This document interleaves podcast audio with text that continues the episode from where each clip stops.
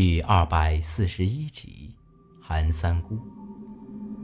这林子的路的确是难走，七绕八拐的，而且咱们眼前的路是越走越多，每一条看起来都是一模一样的，我都已经不晓得自己到了什么地方了。约莫走了半炷香时间，我不经意的回头瞅了瞅。却不由得心里咯噔一下，咱们身后居然没得路了，只剩下高不见顶的大树。就算这里头瘴气大，也总不至于连一点路都看不见吧？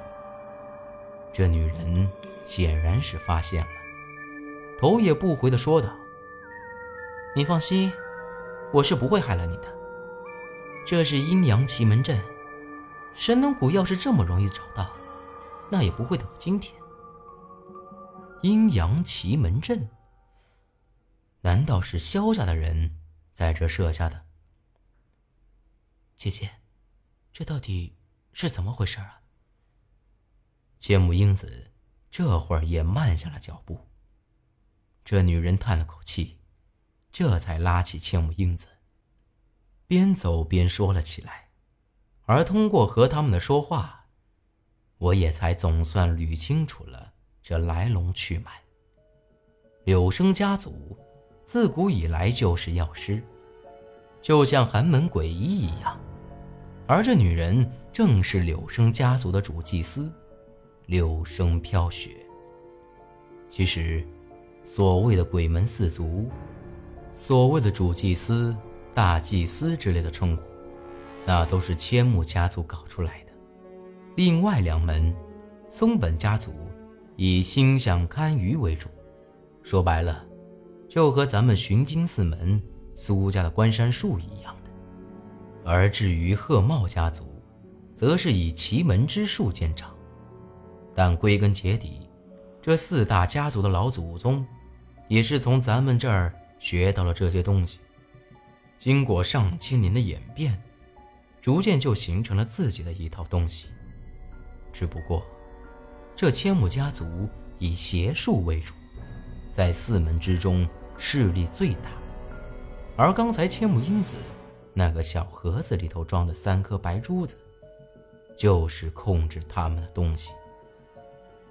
历代千木家族的主祭司都会抽走其余三门主祭司的一缕魄，封印在这东西里面。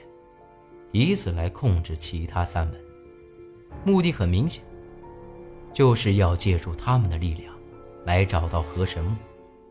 迫于无奈，其余三门只能臣服于千木家族。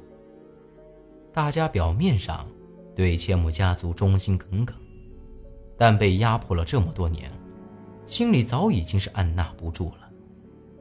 但也始终是无可奈何。而这柳生飘雪，为了摆脱千木家族的控制，借着寻找河神木的理由，四处寻找高人，想要得到破解之法。后来就遇到了韩三姑，虽然他是个日本人，但却从来没做过伤天害理的事情，一心只求学得最高医术。当年千木英子在日本的时候。好几次死里逃生，也都是得益于其他三门的帮助。在这种情况下，韩三姑也就收下了他。只是毕竟他的义律颇被封印，韩三姑也无可奈何，但依旧是教给了他许多高超的医术。而这次出现在这儿，是他早就见过老杨，专程在这儿等着咱们。那这个阴阳奇门阵，是萧家的人设下的吗？我好奇的问道。一直以来，都还有个躲在暗处的萧家人，始终没有露面。柳生飘雪却摇了摇头。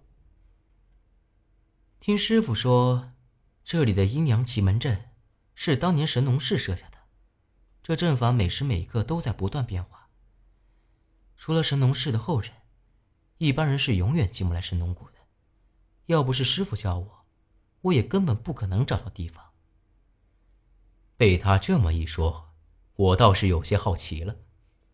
看来这韩三姑是真没把这柳生飘雪当外人。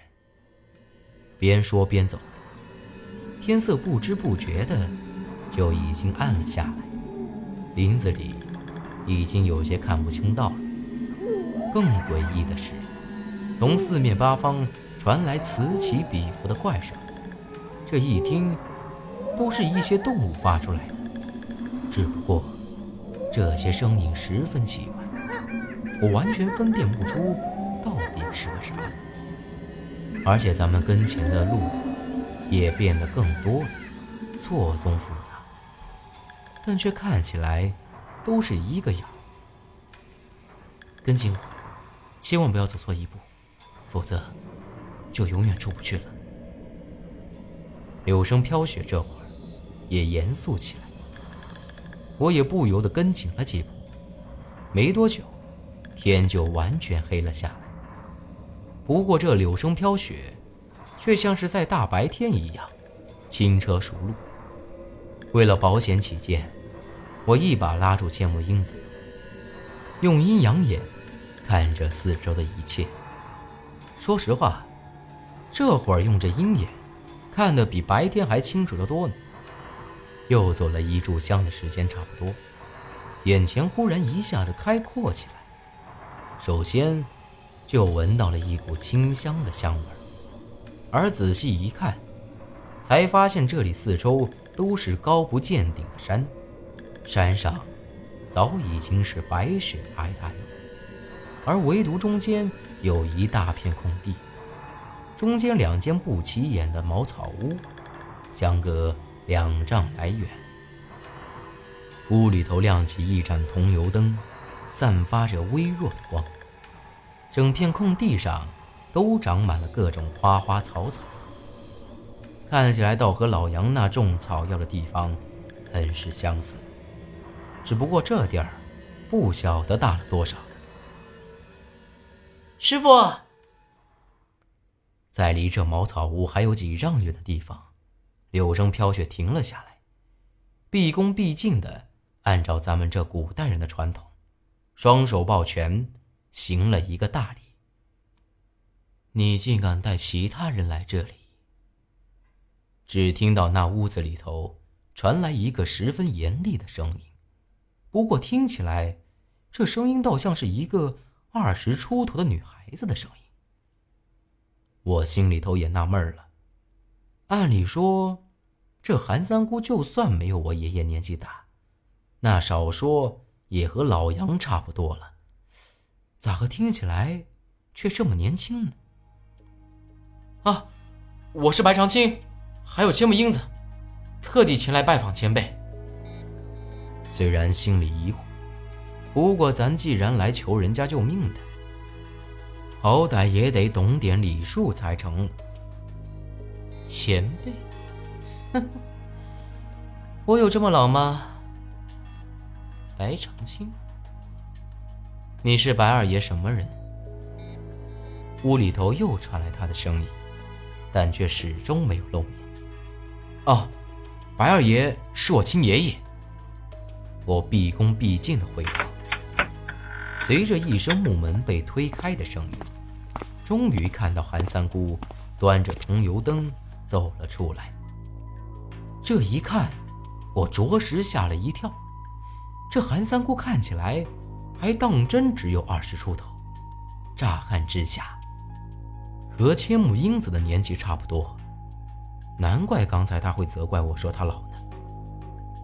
身穿一身粗布衣服，梳起一个不高的发髻，一张有些消瘦的脸，看起来就像是一个毫不起眼的农家女人。不过。我却有点奇怪，老觉得她和这千木英子的长相还有三分相似，尤其是那双眼睛，是越看越像。韩三姑走到我跟前，将我上下打量了一番，笑了一声：“倒还有几分相像。白二爷可好啊？爷爷他已经死了。”看得出来，这韩三姑甚是挂念爷爷。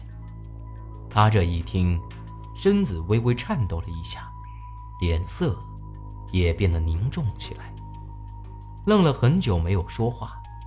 过了好一阵子，才将目光落在了千木英子身上，将他上下打量了一番。